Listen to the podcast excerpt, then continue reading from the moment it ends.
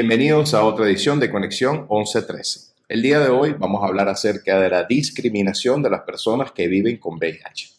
Si bien es cierto que en el podcast anterior hablamos acerca del estigma de las personas que viven con VIH, es importante aclarar que no son lo mismo. Aunque una es consecuencia de la otra y muchas veces van juntas, la discriminación de las personas que viven con VIH es precisamente otra problemática completamente diferente al estigma. Mario, cuéntanos un poco acerca de la discriminación de las personas que viven con VIH, que evidentemente la discriminación viene siendo una consecuencia del estigma. Claro. Cuando hablamos de discriminación en la persona que vive con VIH, eso lleva como diferentes niveles. Yo diría que el primer nivel es la autodiscriminación, que es cuando la misma persona se autodiscrimina y perdonen la redundancia. ¿Qué significa esto? Pues que una vez que ella misma se, se estigmatiza, pues se inhibe de muchas cosas, desde optar por trabajo, optar por estudio, proyectos de vida que de alguna manera este, se anulan, probablemente se inhiben de tener relaciones de pareja o formar pareja o incluso tener hijos por el solo hecho de, vivir con VIH y eso no debe ser así. Después viene la, discriminación que puede ser en cualquier ámbito de la vida social, desde la discriminación social, la discriminación laboral, que es un gran problema a nivel mundial, no solamente en Venezuela, que es que muchos, aunque está prohibido, cuando la gente opta por algún tipo de empleo, pues les realizan las pruebas y eh, si las pruebas salen positivas, pues de alguna manera lo sacan del trabajo. Por otro lado, no solamente en esto, sino que en los exámenes que hacen para los momentos en que van a salir de vacaciones, durante ya cuando la persona está de alguna manera ya contratada, también les hacen la prueba de VIH sin que el paciente lo sepa y de, pueden también de alguna forma perder su trabajo. Y eso es un miedo que se le genera a las personas tanto es así que muchas veces no optan por buenos trabajos porque saben que lo pueden hacer exámenes y les da miedo que de alguna manera este, se expongan públicamente. Y es importante aclarar que esos exámenes no son legales. No, aquí hay una ley que protege a la persona que vive con VIH, es una ley que, que pero desgraciadamente no, en teoría siempre que te hacen un, pre, un examen, exámenes prelaborales, por llamarlos de alguna manera, siempre te piden, te hacen firmar y bueno, pero tú no sabes, no solamente es eso, te pueden hacer pruebas para drogas, a las mujeres les hacen pruebas de embarazo y hacen las pruebas de HIV. Y las personas, muchas veces es lo que uno ve en el día a día, que llegan y dicen, bueno, es que opté por un trabajo, llegué, pasé todos los niveles y cuando llegué a la parte médica, pues me dijeron que estaba rechazado. Y después se dan cuenta, evidentemente, que es por la razón, la razón es porque son VIH positivos. Aquí hay, otro, aquí hay otra irregularidad que sucede, es que no le notifican a la persona cuál es su diagnóstico. Y es obligatorio desde el punto de vista legal que si una persona hace el diagnóstico, pues tiene que de alguna manera informarlo al paciente. Bueno, porque para que busque una serie de irregularidades. Al, empezar a hacer una prueba sin el consentimiento informado, evidentemente después no viene el resultado que tiene que informar. Es importante que la persona que vive con VIH conozca las leyes, conozca la ley y de alguna manera también hay organizaciones no gubernamentales que de alguna manera los pueden proteger desde el punto de vista legal sobre todo legal laboral, que es muy importante en este sentido. Todavía hoy, después de 40 años de, pandemia o de epidemia del VIH, pues este, este problema sigue. Y todavía los empleadores no entienden que una persona que vive con VIH pero tiene una expectativa de vida normal, tiene una calidad de vida normal y es una persona tan productiva como puede ser una persona que vive sin VIH. Por lo tanto, no hay ninguna justificación para negarles el trabajo.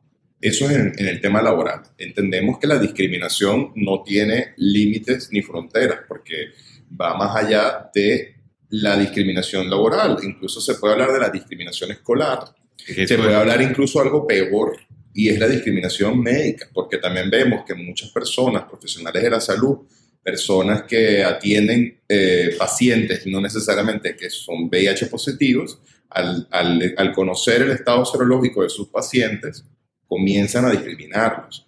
Y es, un poco paradójico por el hecho de que son personas, de, digamos, que, están preparadas para atender cualquier tipo de patología, se pueden enfrentar a una cirugía, se pueden enfrentar a, a cualquier estudio, pero son probablemente las personas que a veces discriminan más, probablemente por la falta de información. Y es importante señalar, hacer un paréntesis aquí, que por eso ha sido también el trabajo que hemos hecho como proyecto en C13 en ir capacitando en muchas de las ciudades del país a varios médicos, sobre todo residentes, incluso gente que trabaja con 1113 que son residentes, explicarles acerca de la importancia, primero que nada, de hacerle las pruebas de diagnóstico y además comenzar por lo menos a utilizar la terminología adecuada y no hablar de una enfermedad, sino de una condición, no hablar de contagio, sino de la infección. Es importante que, o sea, ¿cómo, ¿cómo ves tú como médico que todavía haya colegas que hablan de contagio del VIH? Sí, la discriminación desde el punto de vista sanitario es grave. Eh, donde más se ha visto es sobre todo en las, en, en las emergencias de los hospitales, cuando de hecho a los pacientes les da miedo incluso dar su diagnóstico o advertirles a la persona cuando le preguntan sus antecedentes médicos que son personas que viven con VIH. Y el temor es simplemente que no los vayan a atender y que no los vayan a solucionar. Cuando sea ya lo que es importante es que aquel médico que vaya a atender a alguien en una emergencia o en una consulta médica es conocer los antecedentes y sobre todo los antecedentes de VIH, porque si está tomando tratamiento, los medicamentos tienen una serie de eh, interacciones medicamentosas o simplemente para poder orientar el diagnóstico de muchas enfermedades que son definitorias o que se ven con mayor frecuencia en las personas que viven con VIH. Por lo tanto, eso es algo que lo estamos viviendo mucho.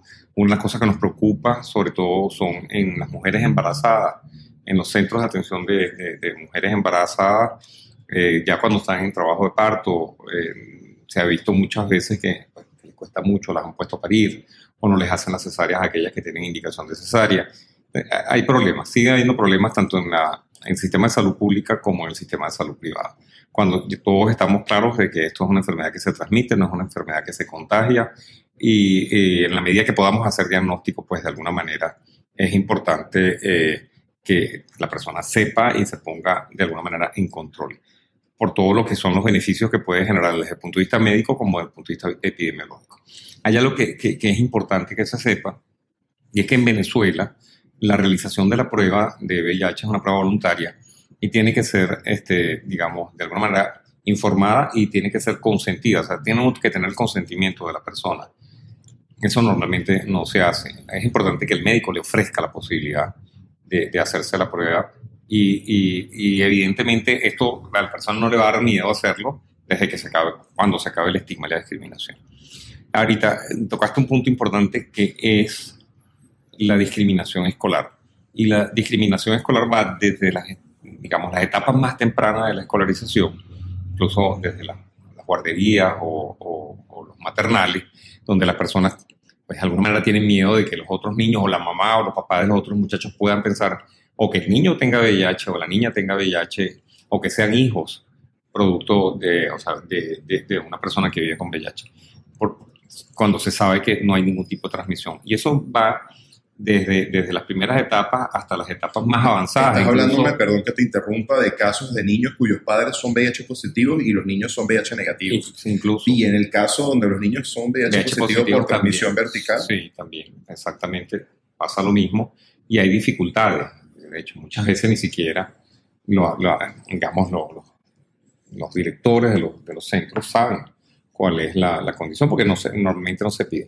Si en el dado caso se le hace la prueba a la persona bajo el consentimiento y esta persona, pues de alguna manera es VIH positiva, pues evidentemente, el, digamos, los, directivos de los centros de prestación de, de, educación no, no, no, no, tienen por qué coartarle la posibilidad de que estas personas pudieran. es que empezando por el hecho de que no tienen ni siquiera por qué pedirlo. no tienen por qué pedirlo, absolutamente, porque no, por, por, el hecho de estar en el ámbito de educación, o sea, no tienes por qué, de alguna manera, Han habido avances en ese sentido, porque hemos visto cómo ha evolucionado muchas de las, digamos, instituciones, llámese, embajadas, que en algún momento algunos países pedían la prueba de VIH para aprobar una visa eh, quizás no, no, no, quisiera mencionar ninguno de los países precisamente para no encasillarlos también dentro del estigma o estigmatizar ciertos, ciertas naciones. Pero había momentos, en un momento dado lugares donde te exigían una prueba de VIH, sobre todo si... si hay. Países, claro, Pero hubo muchos países que de alguna manera lo han dejado de hacer. Claro, porque evidentemente... Claro, no es lo mismo eh, siempre hay un tema de, aparte de lo que es la discriminación, es la criminalización de la persona que vive con VIH. y eso es un tema aparte, pues que de alguna manera van de la mano las dos. que pudiésemos tocarlo en otro podcast. Claro. Entonces, actual tú ahí estás criminalizando de alguna manera a la persona que vive con VIH y tú le puedes, o estos países, o sus gobiernos, pueden de alguna manera impedir la entrada, cosa que es absolutamente ilegal, a sus países. ¿Y qué sucede? Si pides otra forma de, digamos, una residencia. Hay muchos países que al optar por la residencia te exigen la prueba de VIH. Eso definitivamente no es correcto, pero bueno, cada país tiene sus leyes y evidentemente hay que respetarlas. Pues. No, bueno, se respeta, pero de alguna manera sí es importante señalar que, no, es, correcto. No, quiere decir que esto no sea correcto.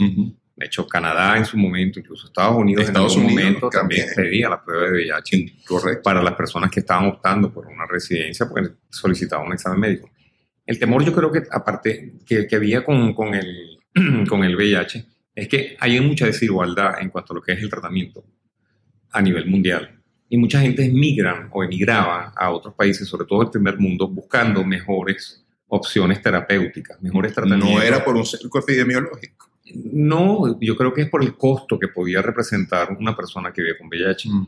El, tema de, salud pública y costos en administración de salud, en este sentido se veía muy afectado, porque ya no es así.